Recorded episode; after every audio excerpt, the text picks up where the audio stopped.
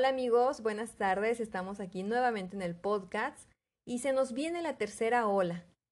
Lo que inició como un aumento de casos en las penínsulas de Baja California y Yucatán debido a la actividad turística, ahora se han extendido a otras entidades como Sonora, Sinaloa, Tamaulipas, Nuevo León, entre otros.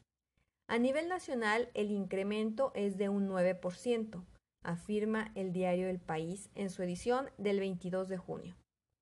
En México, recordemos que la primera ola se sitúa en el primer pico de casos COVID-19 en el mes de mayo y la segunda ola es a mediados de diciembre del 2020. Vamos a situarnos en este mes de julio y vamos a ver las cifras del sábado 17 de julio del 2021. Casos confirmados del día viernes. 2.642.068 casos. El día sábado 17 de julio, 2.654.699. Esto es una diferencia de 12.631 casos. Y ya llevamos así como, ¿qué será? Una semana, 10 días de aumento constante en los contagios. Las muertes, el día viernes, 236.015. El día sábado 17, 236.240. Es una diferencia de 225 muertes. Tenemos una tasa de letalidad mundial del 2.15% y México tiene una tasa de letalidad del 8.90%. Esto es gracias a las cifras de arroba Rodrigo Garza 68. Según los especialistas en primera línea de atención, la mayoría de los casos son en jóvenes de 30 a 49 años. Los vacunados son en la mayoría asintomáticos o con síntomas leves. Esto nos dice que las vacunas sí funcionan.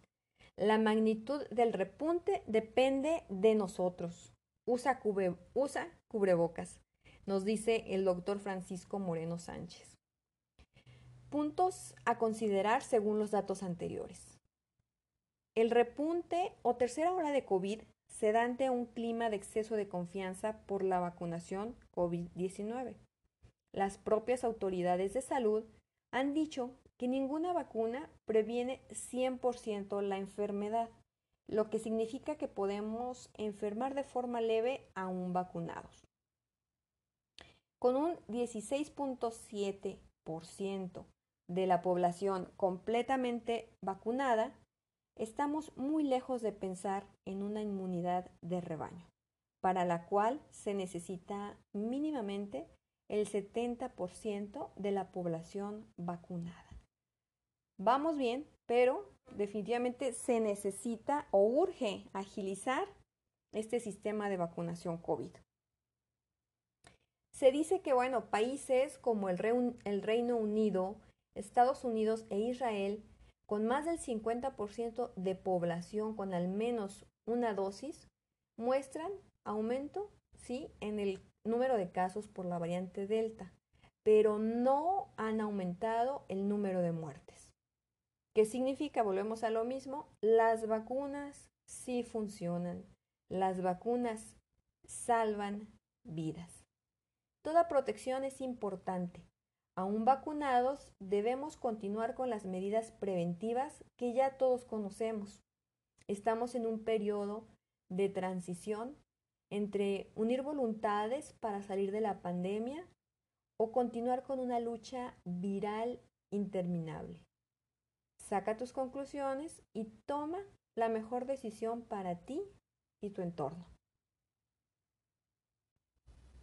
Y bueno, ya que estamos eh, con la tercera ola, vámonos con otro tema también muy importante y muy actual, que es el COVID prolongado. ¿Ustedes saben qué significa? Pues bueno, el COVID-19 prolongado puede presentarse en cualquier persona que haya tenido COVID-19, incluso si la enfermedad fue leve o no tuvo síntomas. Las afecciones posteriores al COVID-19 son una amplia variedad de problemas de salud nuevos, recurrentes o en un curso de las personas que pueden experimentar más de cuatro semanas después de haberse infectado por primera vez por el virus. Incluso las personas que no tuvieron síntomas cuando se infectaron pueden experimentar afecciones posteriores al COVID-19. Estas afecciones pueden tener diferentes tipos y combinaciones de problemas de salud durante diferentes lapsos de tiempo.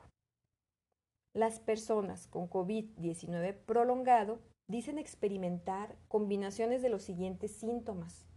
Cansancio o fatiga, dificultad para pensar o concentrarse, a veces denominada neblina mental, dolor de cabeza, pérdida del gusto o el olfato, mareos al ponerse de pie, corazón que late rápido o muy fuerte, conocido como palpitaciones, dolor de pecho, dificultad para respirar o falta de aire, tos, dolor muscular o en las articulaciones, depresión o ansiedad y a veces también la fiebre. Síntomas que empeoran luego de actividades físicas o mentales. Los efectos multiorgánicos pueden afectar a la mayoría, sino a todos los sistemas del cuerpo, incluidas las funciones del corazón, los pulmones, los riñones, la piel y el cerebro. Los efectos multiorgánicos también pueden incluir afecciones que ocurren luego del COVID-19. Se desconoce cuánto tiempo podría durar los efectos sobre los sistemas multiorgánicos y si los efectos podrían provocar afecciones crónicas. Los efectos de la hospitalización y el tratamiento por COVID también pueden incluir el síndrome post-cuidados intensivos, que hace referencia a los efectos sobre la salud que permanecen luego de una enfermedad crítica. Estos efectos pueden incluir debilidad grave y trastorno de estrés postraumático. El trastorno de estrés postraumático implica reacciones a largo plazo a un evento muy estresante. La mejor manera de prevenir estas complicaciones a largo plazo es prevenir el COVID-19. Sí, ya sé, puede sonar tonto o ilógico o era, era de, de, esperarse. Pero bueno, aún hay gente que dice, como cuando la varicela, ¿no? Pues prefiero que me dé de una vez. Eh, pues no, el COVID-19 para nada tiene, nada se le parece a la varicela, ¿no? Que te salían unas pústulas por un tiempo y ya después este, creabas inmunidad y pues ya no te volvía a dar varicela, ¿no? No, aquí no es así. Ya sabemos que una vez que te da el COVID-19 te puede dar por segunda ocasión. Aún vacunados también sabemos que nos puede dar de una forma leve. Ojo con esto. El hecho de que nos dé una forma leve o asintomática no nos implica que pues ya la libramos. De esto se trata precisamente el COVID prolongado. Podemos tener secuelas y aún no se conoce si se puede quedar como enfermedades crónicas. Ojo con esto, por favor. Y bueno, las medidas importantes para desacelerar la propagación del COVID-19, vamos a sonar repetitivos, pero ahora sí que pues lo tenemos que decir hasta el cansancio para que se nos grabe muy bien.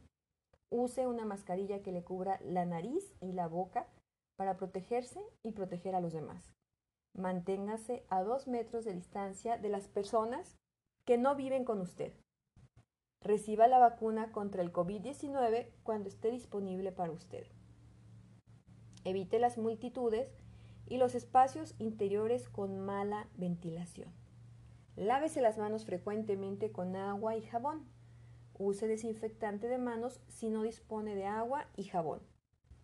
Aunque ciertos artículos han informado que algunas personas con COVID-19 prolongado afirmaron que sus síntomas mejoraron luego de vacunarse, es necesario realizar estudios para determinar los efectos de la vacunación en las afecciones posteriores al COVID-19.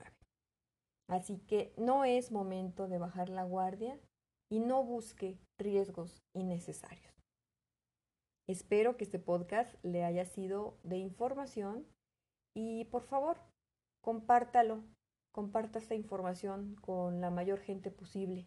Estamos en la tercera ola y no podemos bajar la guardia. Así es que cuídese y cuide a los demás. Nos escuchamos en el siguiente podcast. Hasta luego.